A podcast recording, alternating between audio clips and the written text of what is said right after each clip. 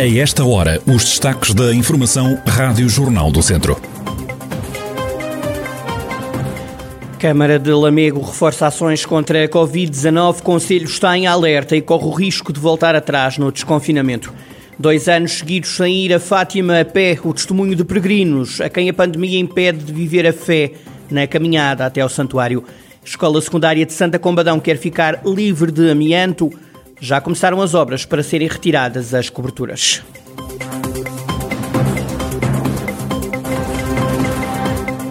A atualidade da região em desenvolvimento já a seguir.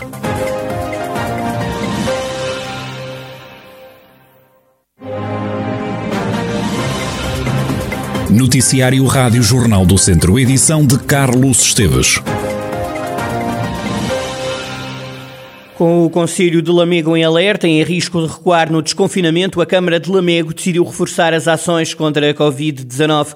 A decisão foi tomada numa reunião da Subcomissão de Saúde da Proteção Civil Municipal, como adiantou à Rádio Jornal do Centro o Presidente da Autarquia, Ângelo Moura. Nesta reunião eh, foi eh, deliberado eh, que devem ser intensificadas as ações de sensibilização e apelo à população no sentido do cumprimento das regras de combate à pandemia e que são conhecidas, o isolamento, o afastamento social, a higienização, o uso da máscara e, portanto, um apelo também a todos os agentes económicos que desenvolvem a sua atividade e, portanto, em conjunto estas entidades irão eh, desenvolver ações eh, junto de todos os agentes económicos e também da população no sentido de apelar ao cumprimento das regras. Foi também decidido fazer um controle diário do processo de vacinação no Conselho, com um novo confinamento à porta. O autarca deixa um apelo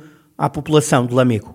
Registando-se os mesmos números que se registaram nos últimos dias, eh, por mais esta semana, eh, Lamego entrará em situação de risco extremamente elevado e nessa situação aplicar-se-ão as medidas similares àquelas que estavam em vigor quando vigorava o estado de emergência. Ou seja, na prática, eh, as atividades económicas que neste momento, com limitações, eh, estão eh, abertas, terão que necessariamente encerrar. Portanto, aqui um apelo muito veemente à população, aos agentes económicos, a todas as empresas, muito em especial à restauração, às esplanadas, enfim, a todos.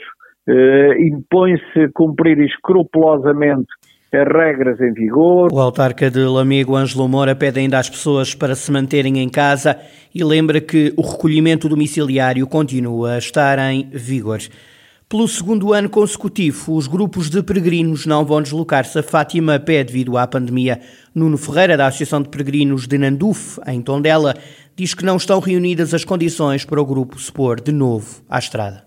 Este ano não vamos porque, além de ainda estarmos uh, em pandemia, não vamos uh, poder fa fazer porque, uh, porque nós vamos levar muita gente e não podemos levar grupos. e então não vamos arriscar. Este ano não vamos fazer, no ano passado também não fizemos. Como estamos ainda em pandemia, não, não vamos conseguir ir a Fátima este ano também. Não vamos arriscar porque ainda não temos a certeza de como é que isto está e ainda não sabemos como é que vai estar também nessa altura e então não vamos arriscar eh, a ir. A, ir.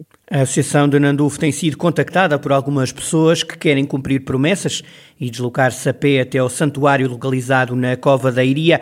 Entre os peregrinos há já uma ansiedade para ir a Fátima. Também no grupo da paróquia do Viso, em Viseu, este ano volta a não haver ida a Fátima a pé por causa da pandemia. Entre os peregrinos sente-se um grande vazio, afirma Fátima Eusébio, uma das responsáveis do grupo um vazio imenso. Ou seja, a peregrinação é muito mais do que a simples chegada à Fátima. No grupo há várias pessoas a dizer que é quase uma terapia anual que fazem esta peregrinação e que fez muita falta o ano passado e que este ano para já está a fazer muita falta. Este grupo conta com aproximadamente 35 peregrinos, mais a equipa de apoio. As peregrinações começaram em 2014. Este ano volta a não ser seguro seguir viagem. Fátima Eusébio, do grupo da Paróquia do Viso, acrescenta que agora não há condições, mas que em outubro pode voltar a ser possível ir até Fátima a pé.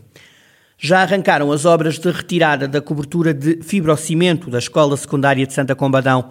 Os trabalhos vão durar cerca de três meses. A diretora do estabelecimento de ensino, Madalena Diniz, destaca a importância e a urgência desta obra, que era reclamada há vários anos. Este projeto, como dizia, faz parte da intenção do governo obviamente, em retirar ou fazer a remoção de todas as placas, de todas as placas de fibrocimento dos edifícios públicos. Esta, esta obra, obviamente, que vem em, em, boa hora. Já há muito que, quer a escola, quer a autarquia, quer a associação de pais, vínhamos a solicitar este, este, este projeto, esta, esta, a concretização deste projeto, porque no final vamos ter, enfim, coberturas novas, coberturas sem amianto e, portanto, eh, garantias de, de uma vida mais saudável nesta escola. Ainda segundo Madalena Diniz, a remoção das placas de fibrocimento vai ajudar a melhorar a eficiência energética da escola.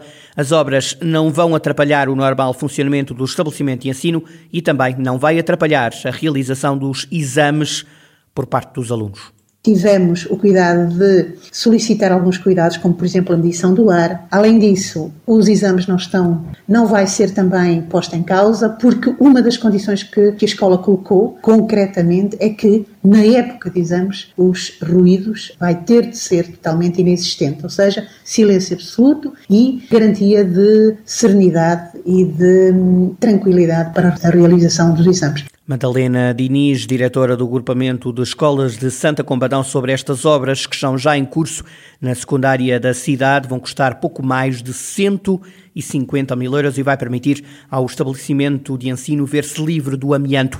Assim, a comunidade intermunicipal Viseu de Olofões apresentou uma candidatura para pôr a circular na região de 12 unidades móveis de saúde elétricas. O investimento ronda os 500 mil euros. A ideia é dar mais saúde aos habitantes como explica o presidente da CIM, Rogério Abrantes. Estas unidades móveis de, de, saúde é uma aposta que, que assim fez, não é? portanto, que será uma, uma mais-valia para, para, todo o território, eh, na medida que irá aproximar os cuidados de saúde primários a todos os cidadãos. É? Portanto, eh, é, é essa principalmente a nossa função e o nosso interesse. Não é? Portanto, é, teremos uma, uma, uns cuidados de saúde de proximidade, não é? Agora, é preciso depois que, enfim, haja a colaboração das, das entidades de saúde. É? Nós oferecemos aquilo que podemos oferecer. Depois tem que ser as entidades de saúde a fazer o resto do trabalho. Rogério Abrantes, o Presidente da Comunidade Intermunicipal Viseu de Olafões, que quer implementar unidades móveis de saúde elétricas. Abre dentro de dois a três meses o Centro de Recolha de Animais Abandonados, criado em conjunto pelos municípios de Penedono, São João da Pesqueira e Sernancelho. O espaço está a ser construído em Penedono. O Canil Gatil representa um investimento de 300 mil euros, comparticipado pelo Estado em 100 mil. O restante montante é da responsabilidade dos municípios envolvidos. As instalações estão quase concluídas, como explica o Presidente da Câmara de São João da Pesqueira, Manuel Cordeiro. Nós prevíamos que estivesse no início do ano pronto. Repente surgiu ali uma outra questão relativa uh, ao tratamento da, da, uh, da, das águas residuais, portanto, uh, porque inicialmente prevíamos ligar ao coletor, só que entretanto percebemos que, que era um investimento muito grande e vamos fazer mesmo um metar e, portanto, o que veio atrasar aqui um bocadinho a, a, a obra, mas tirando esse pormenor, que é um grande pormenor, que é de facto a construção da, ETAR, eh, portanto, está praticamente concluído, faltará mesmo essa parte. Prevemos que em dois, três meses, portanto, ele possa começar a, fun a funcionar. Estamos a falar em cinco, espaço para 56 cães e 19 gatos. E depois há ainda um outro espaço para outros animais, mas já não será um problema tão grande.